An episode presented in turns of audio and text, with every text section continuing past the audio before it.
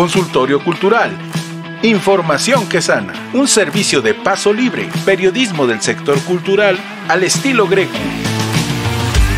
Conducen Eduardo Cruz Vázquez y Rafa Mendoza. Envía tu mensaje de voz al 55 34 17 84 17 y por correo electrónico a consultoriocultural.grecu.mx. Consultorio Cultural. Información que sana.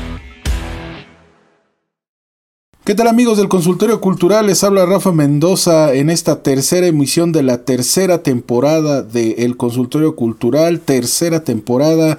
Muchas gracias por estar con nosotros como cada miércoles, acompañándonos a través de nuestras plataformas de difusión. ¿Cómo estás mi querido Eduardo? Bienvenido a una nueva emisión del Consultorio Cultural. Mi queridísimo hermano, mi colega Rafa Mendoza, qué gusto una vez más en miércoles en esta transmisión del consultorio cultural Información que Sana, un servicio de paso libre y del Greco para toda la comunidad del sector cultural. Y bueno, pues en efecto, este miércoles 17 arribamos a esta tercera emisión y nos da muchísimo gusto poder estar con ustedes y ya saben, antes de entrarle al mero tema, al centro del debate de estos días, que es la industria de la exhibición y también de la distribución del cine. Pues mi querido Rafa, como siempre, los anuncios parroquiales, como se dice popularmente, de lo que son los cambios, las ofertas, las posibilidades que tenemos en eh, paso libre en el Greco para todas, todos nuestros amigos de la comunidad cultural de nuestro país, mi querido Rafa. Pues sí, vamos presentando un poco, les recordamos que hemos realizado ajustes importantes en nuestro portal eh, principal que es eh, grecu.mx donde podrán encontrar una serie de productos, servicios, alternativas y paquetes que incentivan el desarrollo de los emprendedores y las empresas culturales, una serie de una amplia gama de servicios con respecto a lo que es este mercadotecnia, que tiene que ver con implementación digital, también tenemos eh, muchos eh, otras áreas editorial que también podemos apoyar, en fin, van a encontrar una gran gran gama de servicios.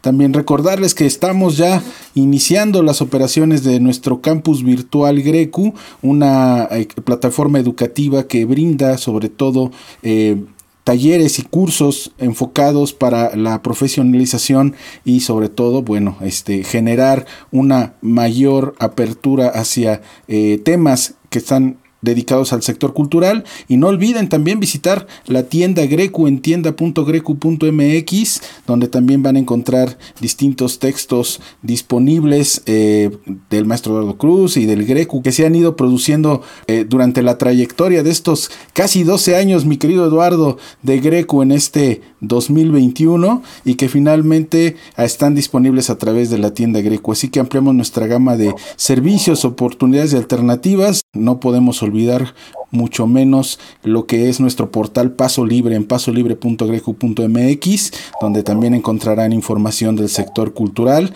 y este bueno, eh, justamente de ahí emana esta propuesta del consultorio cultural. Así estamos, mi querido Eduardo, pues iniciamos con el tema de hoy. Pues sí, yo, yo creo que hay que eh, iniciar esta conversación y la posibilidad de diálogo con quienes sintonizan, con quienes llegan a esta frecuencia de Paso Libre y del Greco, eh, pidiéndoles ahí ya saben en el chat que tenemos habilitado. Eh, yo quiero empezar por, por, pedirles una confesión. Vamos a ver si, si es posible para meternos en este tema. Eh, ¿Cuántas veces eh, han llegado a ir al cine, y esto es aplicable a todas las generaciones, ¿eh? o sea, eh, excluyamos el proceso de la pandemia, por supuesto, pero ¿cuántas veces llegaron, pues, a ir al cine, Rafa, y te incluyo a ti, me incluyo a mí, a todos, y no viste la película por estar abrazado de tu novia, de tu mujer, de tu compañera, en fin, te la pasabas muy bien en las salas porque tenías esa posibilidad y, bueno, pues los que estamos un poco más para acá que para allá, ¿verdad? Este, recordaremos aquellos cines gigantescos, ¿verdad? Que había en, muchos eh, eh, puntos de la Ciudad de México, por supuesto en toda la República y en no pocos este, países de Centro y de Sudamérica, en los que igual te podías perder en un rincón, allá, allá, allá, al fondo, ¿verdad? Y allá en ciertas funciones no llegaba nadie, o sea, estaba vacío. Y luego empezaron a dejar de ir las personas porque cambiaron los hábitos, las prácticas culturales, pero también porque en esos años que a nosotros nos tocaron, pues las salas de cine dejaron de ser unas bonitas salas, ¿no? Y entonces empezó el deterioro, en fin, y luego vino la privatización de la compañía operadora de teatros. Eh, quiero iniciar esta, este diálogo y esta posibilidad de contacto con ustedes, con esa confesión, escríbanla, si la han pasado bien, si la han pasado mal en el cine, en ese sentido, porque obviamente pues es un negocio. Y, como todo negocio, Rafa, pues tiene orígenes y tiene eh, pues una serie de etapas fundamentales que se centran en el siglo XX mexicano. Sabemos que que, obviamente a finales del siglo XIX, pues se comenzó todo este, todo este fenómeno del cinematógrafo, toda la parte de del desarrollo del, cine eh, eh, eh, de imágenes sin sonido, en fin, los registros en la Revolución Mexicana, qué sé yo, no es una clase de cine mexicano ni de cine mundial, pero sí me parece importante, Rafa, para podernos referir en este consultorio cultural de Paso Libre y del Greco, para tratar de entregarles a nuestros amigos que nos escuchan, a nuestras amigas que nos siguen, eh, algunos elementos de valoración de lo que está pasando con este negocio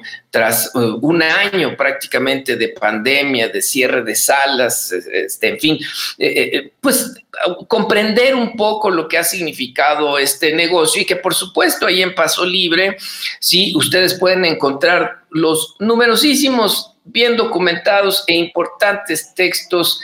Sin duda, yo no me equivoco, no, quiero equivocarme de decirlo, eh, eh, sin duda es el mejor eh, analista del, cine mexicano eh, eh, desde todos los puntos de vista estadísticos y de contexto, que es Víctor Ugalde.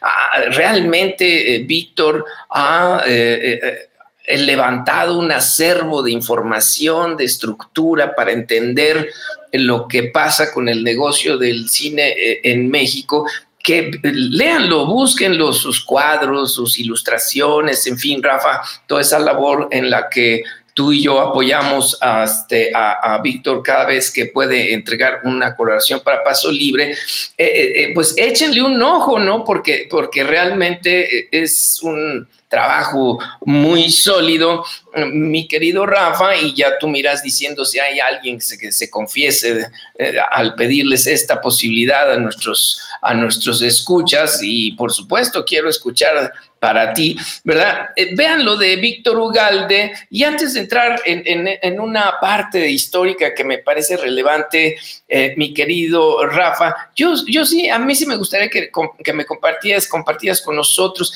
digamos, ¿cuál es esa percepción que viene en ti eh, del cine? Es decir, ¿cuándo te topaste por primera vez?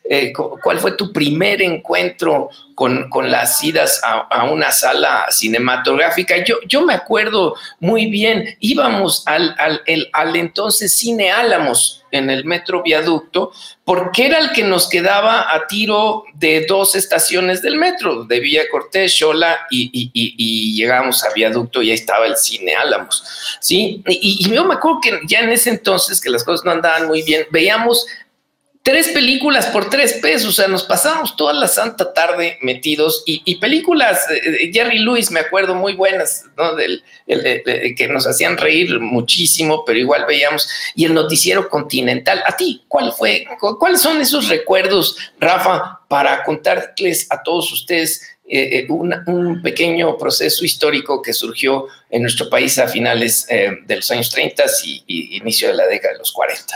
Así es, mi querido Eduardo, pues yo tengo breves recuerdos de, del cine, sobre todo recuerdo mucho el, por ejemplo, el Real Cinema allá en, eh, en el que está fuera del Metro Hidalgo, bueno, que ahora es este, una, una de las cadenas de Cinemex, cuando ya después se fragmentaron, pero todavía me alcancé a verlo eh, totalmente abierto, ¿no? Este, completamente la sala en, un, en una sola sala, convertida en una sola sala, era enorme ese cine, bueno, al menos yo lo recuerdo muy grande, estaba yo muy, muy, muy chico, y también recuerdo haber ido alguna vez a, a los eh, cines que estaban en aeropuerto, por el metro aeropuerto, que también ya eran de eh, eh Cinemas Ramírez, eh, bueno, ah, se llama la cadena Ramírez, la cadena Ramírez así es.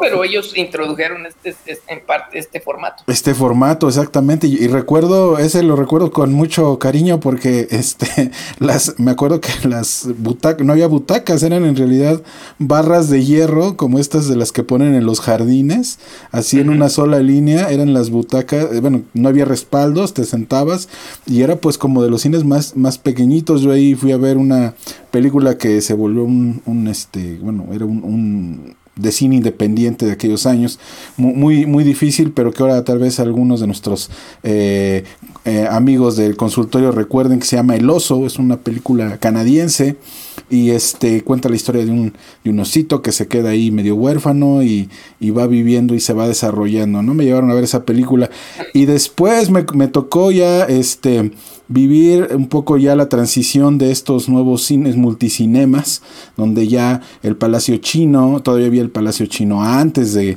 de su transformación también del, del Cinemex. Este antes, Sí, sí, sí. Este, y ya después, bueno, la transformación hacia las nuevas este, multiplataformas, bueno, multicinemas, que ya eran 10, 12 salas en un, en un, en solo espacio, ¿no? Donde ya sí se acotaron, se volvieron muy cómodos, se volvieron eh, todavía también recuerdo haber ido al, al primer cine con sonido THX ahí en Polanco, no recuerdo ahorita el ah, nombre, eh, Pabellón Polanco, sí, sí, sí, era una tecnología muy innovadora de múltiples este, bocinas y eh, que lo habían traído este, justamente eh, una inversión de Stallone con Bruce Willis y Schwarzenegger, ellos eran los dueños de esas cadenas.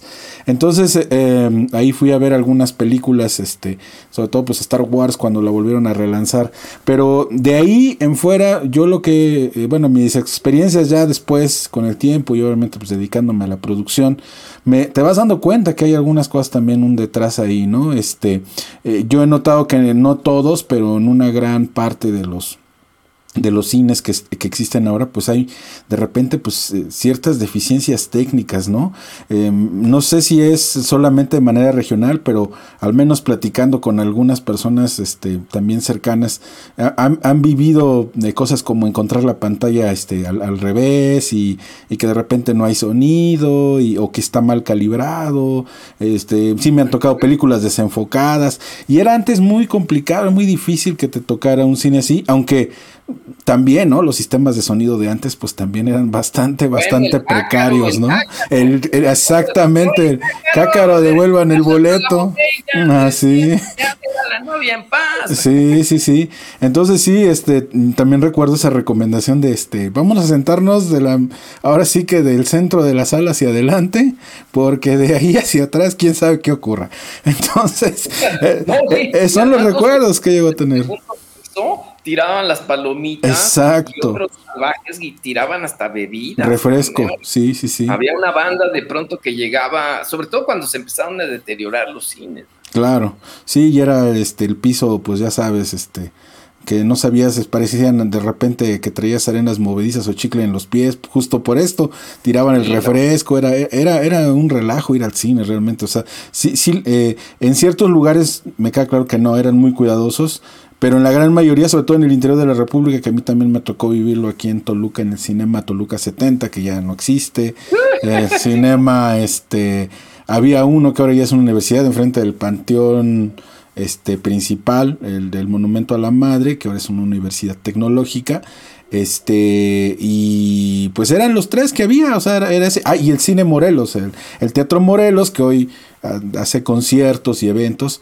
pues era el cine donde se veían, digamos, las películas más eh, más recientes y sobre todo los estrenos más este, rimbombantes de Hollywood, ¿no? Era donde tenías pues que ir a verlos. Así es, oye, pues estamos moviendo la cajita de los recuerdos según las generaciones, ya se notó evidentemente que, que Rafa es mucho más joven que yo, pero ¿por qué no les dices a nuestros amigos del consultorio cultural este miércoles 17 de febrero del 2021, Rafa, las formas de comunicación con este espacio de paso libre y del Greco? Claro que sí, mi querido Eduardo, pues recordarles que estamos en contacto con todos ustedes. Muchas gracias por sus comentarios. En el programa pasado tuvimos mucho movimiento a través de nuestras redes sociales y muchas preguntas también por ahí en la caja de comentarios. Les agradecemos mucho que se hayan estado acercando en el transcurso de la semana. Pues nuestras eh, vías de comunicación, les recuerdo es el, el correo consultorio cultural arroba grecu.mx es la primera vía y también nuestro eh, WhatsApp que es el 55 34 17 84 17. 55 34 17 84 17. Pueden dejarnos incluso un correo de voz no mayor de un minuto que con gusto estaremos compartiendo por acá o sus mensajes y estaremos también muy muy atentos a responderlos directamente también desde el correo. Así que ahí están las dos vías también a través de nuestras redes sociales en Twitter es arroba grecumx. En Facebook también estamos como GrecuMX y en Instagram que estamos también subiendo ya contenido como GrecuMX oficial. Así que pues cualquiera de estas vías pueden acercarse a el consultorio cultural y dejarnos sus comentarios, sus preguntas, sus dudas y nos gustaría saber también qué otros temas quieren escuchar y eh, tener a la mano en este consultorio cultural. Mi querido Eduardo.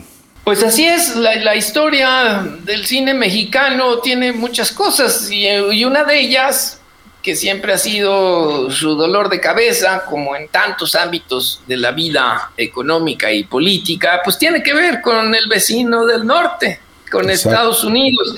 Y justamente ahora que se dio en estos días, como todos saben, eh, hubo pues un anuncio eh, de que Cinemex, una de las dos cadenas que más controlan eh, pantallas, en nuestro país, pues después de, un año prácticamente de, cierre con eh, poquísimas posibilidades de exhibición de, los productos fundamentalmente de Estados Unidos, con se calcula que las pérdidas eh, por la o la no venta de boletos eh, ya va a rondar los 20 mil millones de pesos a, nivel nacional. De hecho, hace unos días salió en el Universal una serie de, testimonios de los distribuidores que no son los, los leones, que no son las grandes eh, empresas eh, norteamericanas, que pues también les ha ido en feria, porque pues no hay, no hay salas, no hay pantallas, y lo que ellos bien o mal importan, que es ese cine de calidad, pues no tiene dónde, en fin, nadie puede, ningún sector productivo se ha salvado de los, del impacto de la pandemia, pero en este proceso eh, eh, eh, que el gobierno ha decidido, el nacional y el local, pues sabemos que al menos hasta el momento de, grabar esta emisión del consultorio cultural, sí, pues están cerradas las salas. Y entonces ya Cinemex venía arrastrando eso y, bueno, tiene un montón de espacios totalmente ya desahuciados, digamos, sin posibilidades, de, eh, eh, dicen ellos, de, poder eh, animar al, negocio. Sin, Cinépolis está aguantando, digamos, un poco más la, la, andanada, al parecer, por lo menos se, sostiene ahí y, simbólicamente tiene mucho sentido hacerlo. Los dos grupos han manifestado pues sus múltiples deudas y de eso ya Rafael podrá dar una opinión que comentábamos antes de, entrar a esta, a esta emisión. Sí, y, por supuesto, bueno, pues esto está eh, muy ligado a que el principal eh, producto o el que más anima el negocio, como lo ha dejado claramente establecido en sus artículos Víctor Ugalde, en el que está ahorita en primera plana de, de Paso Libre, ustedes lo pueden leer. Bueno, pues es, es el, principal insumo, el principal producto para estos ex exhibidores es justamente el producto norteamericano.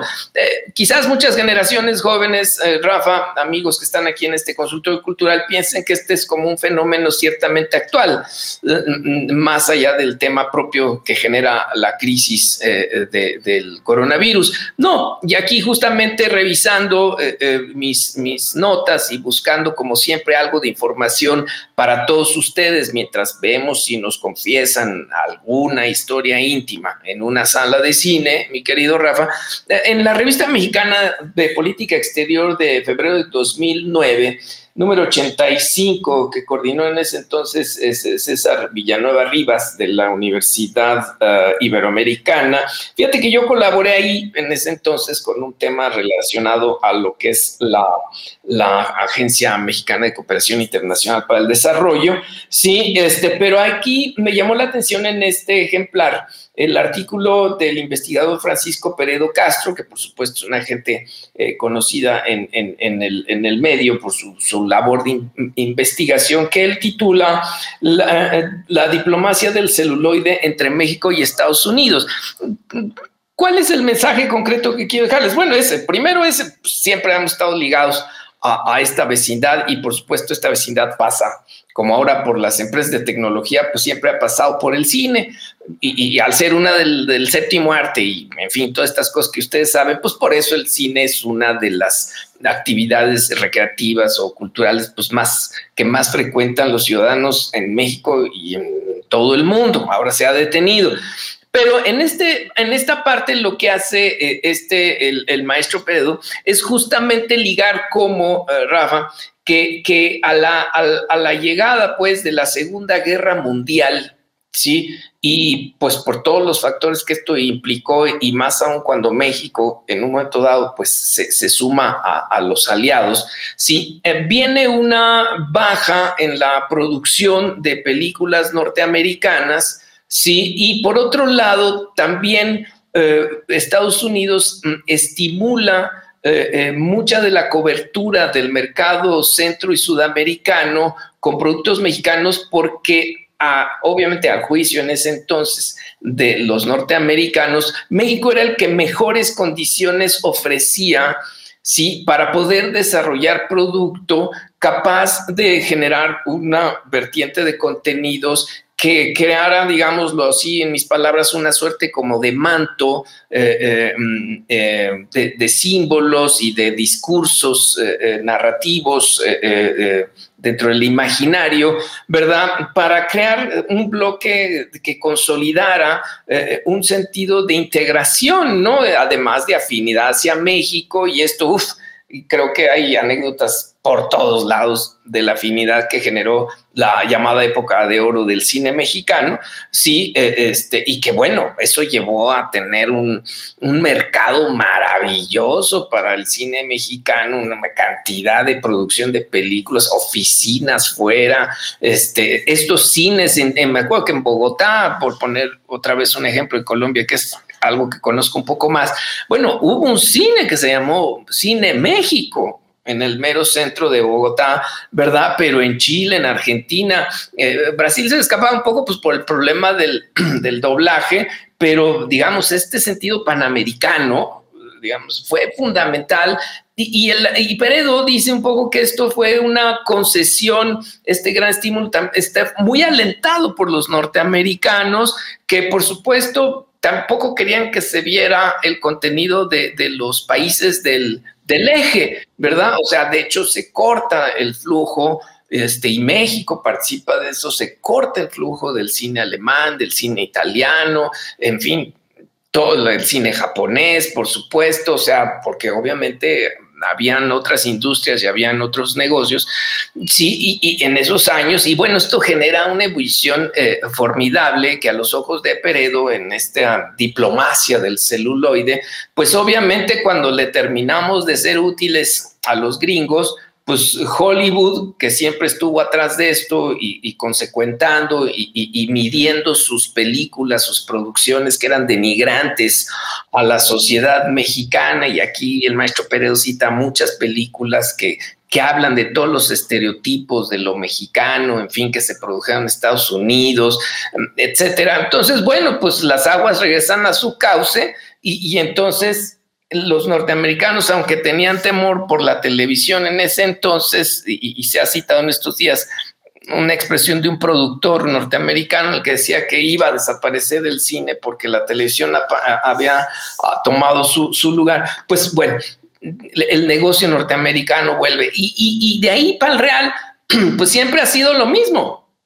Y de hecho, bueno, pues los estudios Churubusco, amigos que escuchan esta emisión del consultorio cultural, Rafa, los estudios Churubusco pues, nacen en, la década de los 40, ¿no? O sea, el, banco cinematográfico nace en esos años y además lo funda don Manuel Espinosa Iglesias, sí, y este, surgen pues un montón de salas en manos de, de privados, por supuesto, sí, con muchas ayudas. Hace poco subiste, subimos una foto de, López Mateos cuando visitaba en una de sus numerosas visitas a los estudios eh, Churubusco, ¿no? Porque esas cosas eh, históricas extrañas, Rafa, amigos, este, en la onda privatizadora, perdón, en la onda, bueno, privatizadora del Estado, vamos a decir, de, de tomarse cosas el Estado que estaban en manos de particulares, pues, eh, y en sus memorias, don Manuel Espinosa Iglesias lo narra, bueno, pues un día le llegan y le dice López Mateos, le quiero comprar sus alas, ¿no? Y, le compra sus alas y, López Iglesias las vende felices porque se las pagaron muy bien. Sí, y luego de ahí viene COTSA, que, es la compañía operadora de teatros y todas estas experiencias de que cada vez que comprabas este, un boleto en, de estos cines oficiales, te daban también un ladrillo para matar las ratas, y luego viene la privatización con Salinas, y justamente ahí, ¿verdad? Surge en esta, esta primera gran empresa de organización Ramírez, surge en el sentido de que se transforma en Cinépolis, porque el abuelo de, de Alejandro Ramírez ya tenía cines en Morelia, es un negocio michoacano, Sí, y por supuesto, en ese entonces el grito de la moda, y no sé si tienes algún recuerdo en ese sentido, Rafa, entra Cinemark. Yo creo que ya muchos este, se les olvidó, ¿no? sé si a ti te tocó ir a Cinemark. Sí, sí, este, sí. Sí, me tocó. Sí, tenían un, si mal no recuerdo, la mascota era como un tigre, un puma algo así, ¿no? Era un felino grande, no me acuerdo, creo que un león, algo, no recuerdo bien ahorita qué es, pero sí me tocó ir a cines Cinemark todavía sí. El, que fue el gran escándalo este, en ese entonces fue la concesión que, que, además se, sigue vigente, digamos así, que le dio en ese entonces este, el presidente del CONACULTA, Rafael Tobar, a, a, Cinemark para que pusiera las salas que ahora son de, de Cinemex en los terrenos de Estudios Churubusco, donde había estado el cine Pedro Armendaris. ¿sí? Y a la fecha ese contrato está renovado porque Cinemark, como saben nuestros amigos, eh, eh, Rafa, pues este eh, no pudo, ¿no? No pudo, entró cine, Cinemex, sí, y entonces generó este duopolio, como dice el maestro Ugalde, y, y bueno, pues la historia está ahí porque ha estado ligado todo esto, estos grandes grupos, a ese producto norteamericano. Entonces, si los, si como decían, si, si, si en Estados Unidos da un catarrito a cada pulmonía, ¿no?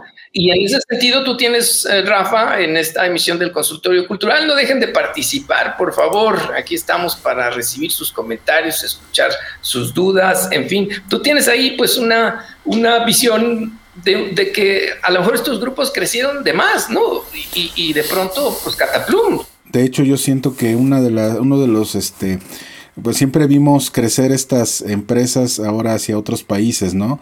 Hacia dispersarse por toda América Latina, empezar a crear eh, un negocio de, franquicias y abrir en, países eh, de habla hispana, pero también en países como la India, por ejemplo, ¿no? Algo que se, que se hizo un gran estallido, pero yo creo que también la, la otra parte es que el, el, crecimiento acelerado de estas empresas, pues tarde o temprano íbamos a tener que ver algún reflejo. Yo me imagino que eh, antedimensionar, obviamente, ¿no? Eh, el gran negocio que representa la difusión, la distribución y la proyección de películas, pues algunas de ellas incluso incursionaron en, la importación de maíz, ¿no?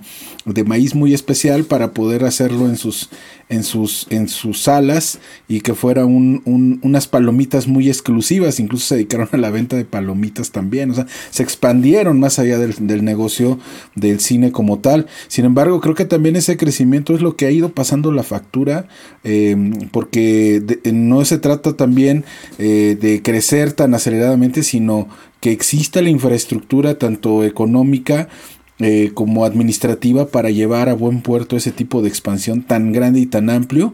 Y creo que justamente una de las em, cosas que más está afectando en estos momentos es, aparte de la ausencia de público dentro de la, de la sala, pues es justamente que este tipo de, de movimiento para crear un monstruo corporativo de ese tamaño pues se vuelve totalmente insostenible.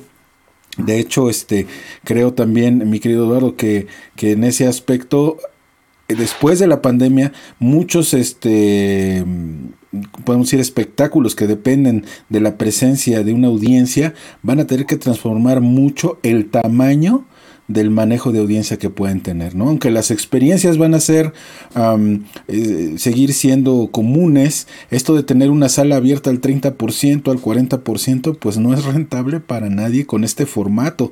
Entonces sí creo que va a ser también importante darnos una idea y yo, yo, yo sí me pondría a pensar cuál va a ser el formato del cine en los próximos años. Salas grandes, salas más pequeñas, eh, microsalas dentro de salas. ¿Cómo sería, mi querido Eduardo? Porque, por ejemplo, en los conciertos lo que están haciendo algunos, eh, entre comillas, este, vamos a decir, innovadores, porque eh, no es más que una solución de corto plazo. Es algunos eh, artistas lo que están haciendo son conciertos eh, donde meten a las personas en estas burbujas gigantes, pelotas gigantes, donde las llenas de aire y bueno, están aislados todos en su, en su pelotita, ¿no? Pero bueno, yo creo que eso no lo podríamos aplicar en un cine o en un teatro. Imagínate todos los, este, eh, asistentes en vez de estar sentados metidos en una pelota para no contagiarse. Yo sí creo que ahí este, va a venir un, gran ajuste de los tamaños de las audiencias y solo los, los, este, los espectáculos muy muy masivos tendrán la oportunidad de, de, de, buscar su rentabilidad este, en base a los nuevos esquemas. Digo, no sabemos hasta cuándo vaya a ser este cierre, un, una realidad, pasar realmente a, un, a una reapertura de todos los espacios culturales, pero al menos los últimos meses, apenas la semana pasada, este, el grupo Queen, que ya tenía una, una gira para iniciar este eh, a mediados de marzo, abril de este año, eh, volvieron a lanzar que se cancelaban todos los conciertos para reprogramarlos al 2022. Entonces, complicado, complicado, pero bueno, ¿cómo serán esos nuevos, cómo te imaginas que serán estas nuevas audiencias, estos nuevos modelos, pues mi querido Estoy sacando mi bolita mágica y estoy buscando a, los, a todos los gurús que saben de estas cosas, mi querido Rafa, en esta tercera emisión de la tercera temporada del consultorio cultural, información que sana, este servicio de paso libre y del Greco este miércoles 17 de febrero del 2021, ya hacia la recta final de esta emisión, pues eh, indudablemente hay muchos aspectos eh, que tienen que ver con, con, con lo que está pasando. Hemos centrado eh, eh, en que pues si no hay salas eh, puede haber producto, pero si el producto no se exhibe pues no hay gente y sabemos de mil que, el precio de entrar es, casi se convierte en un anzuelo, ¿sí? al final los, valores agregados, como dicen los expertos, ¿verdad? Pues es cómprate el hot dog, las palomitas, etcétera, y, con unos precios que ahí sí eh, estratosféricos, que, que, no controla la Profeco, que nadie controla, en fin. Entonces, el, el negocio está paralizado, eh, tiene eh, enorme cantidad de pérdidas, tiene la presión, por supuesto, de sus distribuidores que están obviamente viendo por dónde salir y, lo que tratan de hacer es salir el, el, vía streaming. Lo de los autocinemas, pues es una cosa ahí, nos nostálgica, que es más simbólica que lo que puede realmente eh, operar, ¿no? Entonces, bien te planteas tú y dice, y, nuestros amigos que nos escuchan, pues decir, ¿y, para dónde? Sí, si así como están las cosas, este, ¿cómo se van a recuperar de 20 mil o más millones de pesos que, se habrán acumulado el día que les digan ya abran al 50% o abran al 60% y así hasta que llegue el semáforo verde y las vacunas y todas estas cosas. Pues sí, ahí hay un tema central porque hay un, elemento muy importante que considerar, amigos, que es que... Eh, en la antigüedad, digámoslo así, o tiempos atrás, Rafa, las salas de cine se colocaban en ciertos predios, en zonas eh, determinadas de la ciudad, por numerosas características demográficas o de, en fin, de organización del espacio eh, humano, este, para, para que tú llegaras al cine, al, variedades, este, o o, a cualquiera, el cine latino, el Bella Época, en fin, ¿sí? Y una de las tendencias que se da obviamente a partir de los años 70 con la irrupción de estos formatos de la organización Ramírez, tú recordarás unos que había ahí en Periférico Sur este, e Insurgentes, fueron muy famosos los del Plaza Universidad, es que, es que justamente los complejos se van a convertir en lo que se llama los negocios ancla de las plazas comerciales. Antes los negocios ancla, amigos, eran estas grandes tiendas departamentales o siguen siendo pues las grandes tiendas departamentales de estos malls, de, estos centros comerciales que atraen mucha gente y que se llenan otros negocios que, que le dan forma al centro comercial ¿sí? Y esto permite, pues, que, eh, vivan eh, los grandotes y los chiquitos, ¿no? Entonces, el cine se convierte en un ancla y entonces ahí hay otro problema serio que es todo el desarrollo inmobiliario y todos los negocios de plazas comerciales que fundamentados en que pues hay miles que van al cine, pues se paraban a comer en el restaurante, iban a comprar los tenis, la camiseta, la loción, ay mamá, quiero ver el juguete, etcétera. Y entonces, pues el cine era ese negocio ancla. Y entonces ahí hay otro drama, porque mucha gente puede pensar que Cinépolis o Cinemex eh, eh, es dueño de todos sus espacios. Y no, una parte importantísima lo renta y pagan unas rentas que ya se podrán ustedes imaginar, pero obviamente cuando vendes millones y millones de boletos y millones y millones de palomitas que además son gringas, porque sabemos que el, que el maíz eh, de palomitas viene fundamentalmente de, de, Estados, el maíz palomero, como dicen, viene de Estados Unidos, pues entonces podrán ustedes imaginar.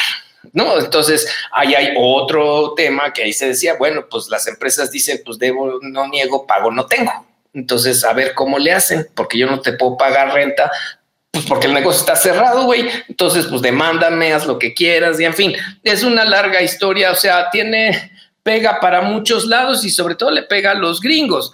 Sí, o sea, la, industria norteamericana de, Hollywood, de Atlanta y todos estos centros de producción y por supuesto le pega también a los chiquitos y bueno, para tratar de responder en unos minutos que ya nos tenemos que ir, mi querido Rafa Mendoza de esta tercera emisión del consultorio cultural, este, pues todo ese es el reino de la especulación pero lo cierto es que pues, no hay muchos caminos y uno de esos caminos es, un, es encarecer el, el, espectáculo, es decir, cómo lo hago poco más caro de acceso, ya más cara las palomitas, está duro, ¿sí? Y la otra sí, ser selectivos, o sea, ¿verdad? Para apostarle más a ciertos lugares, este, de los muchos que abrieron y quedarse con lo más top y, tener un montón de paciencia y por supuesto los acreedores van a tener que doblar las manos y negociar y esto quizás vuelva a su normalidad en tres o cuatro años, pero, pero pues con la, presión de Estados Unidos encima, pues aquí como siempre quien va a pagar los platos rotos es del escaso cine nacional yo de pronto llegué a pensar en un paralelismo y muy en mi pobre ingenuidad dije, mira, esto se parece a la Segunda Guerra Mundial. Entonces ahora, nada más con una diferencia, ahora le van a meter mucha lana al cine mexicano y van a abrir otras salas y va a haber mucho producto nacional y entonces le va a ir muy bien a nuestros productores. Pero, ajá, desde como decía mi mamá, no me hagas reír que tengo los labios partidos. Así es que bueno, Rafa, pues esto ha querido ser esta entrega un poco, eh, pues variopinta este, de este problema de un negocio como es el, cine. Eh, nuestros mejores deseos, por supuesto, porque hay muchos trabajadores de por medio, familias, en fin, eh, más allá de filias y fobias con, con, el tema del producto norteamericano, lo cierto es que pues es un modo más de vida y, lo importante será esa libertad para que los negocios puedan ser y por supuesto ojalá le vaya bien al cine mexicano con esto y, haga voltear a la gente más a nuestras producciones, Rafa, y que el streaming permita más producto mexicano, en fin, qué sé yo, siempre nuestros mejores deseos para la industria, que la COFESE haga su chamba, como dice Ugalde, que el Procuraduría del Consumidor la suya, con o sin nueva ley, en fin, pues eh, yo les agradezco muchísimo este tiempo del consultorio cultural y te cedo la despedida, mi querido Rafa, de esta tercera emisión y nos veremos el Día de la Bandera. Nos escucharemos el Día de la Bandera, el 24 de febrero, como siempre, en el consultorio cultural. Pues muchas gracias, mi querido Eduardo, por ah, estar el día de hoy acá en este consultorio nuevamente para compartir esta perspectiva sobre la cinematografía y la industria del cine en México, que de verdad se quedan en el tintero muchas, muchos, muchos temas de verdad este, que, ojalá podamos abordar en un siguiente programa y también pues este, invitarlos a que dejen sus dudas, sus preguntas en la caja de comentarios para tomarlo en cuenta y abordar este tema también de muchas perspectivas que se quedaron ahí, los big names de Hollywood que últimamente han estado pegando allá, ¿no? Del Toro, eh, Iñárritu, en fin, todo este fenómeno que a final de cuentas también se queda de aquel lado. Pero bueno, este, el tema es súper amplio y, esperamos poderlo abordar también en un segundo programa. Invitarlos nuevamente a que eh, se integren a eh, el directorio de empresarios y emprendedores en el sector cultural del Grecu a través de nuestra página web en grecu.mx diagonal directorio guion intermedio grecu. Les vamos a dejar también todas las toda la información y todas las direcciones de nuestros eh, distintas eh, oportunidades para el sector cultural. También que se suscriban a, este canal de, de YouTube. Recuerden que también ya el consultorio cultural está en Spotify para que lo agreguen a su playlist. Ya tenemos ahí nuestra tercera temporada y, en breve tendremos también las otras dos temporadas ya listas y disponibles para que también puedan eh, reconectarse y recuperar la memoria de este eh, servicio que ofrece Paso Libre. Y también este, recordarles que se suscriban al boletín de Paso Libre a través de nuestra eh, página en pasolibre.grecu.mx visitar la tienda tienda.grecu.mx y dirigirse al nuevo producto, el nuevo proyecto que estamos que es Campus Virtual Grecu en campusvirtual.grecu.mx. Así que nos despedimos, mi querido Eduardo, les agradezco mucho haber estado con nosotros y también eh, esperamos sus correos a consultoriocultural.grecu.mx y sus mensajes de voz eh, por WhatsApp a través del 55 34 17 84 17. Así que estamos en contacto, mi querido Eduardo. Nos vemos en la próxima emisión. Gracias, mi querido Rafa. Adiós, amigos. Nos vemos el día de la bandera. Hasta la próxima. Consultorio Cultural.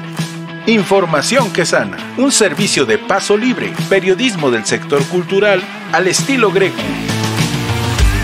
Conducen Eduardo Cruz Vázquez y Rafa Mendoza envía tu mensaje de voz al 55 34 17 84 17 y por correo electrónico a consultoriocultural.grecu.mx.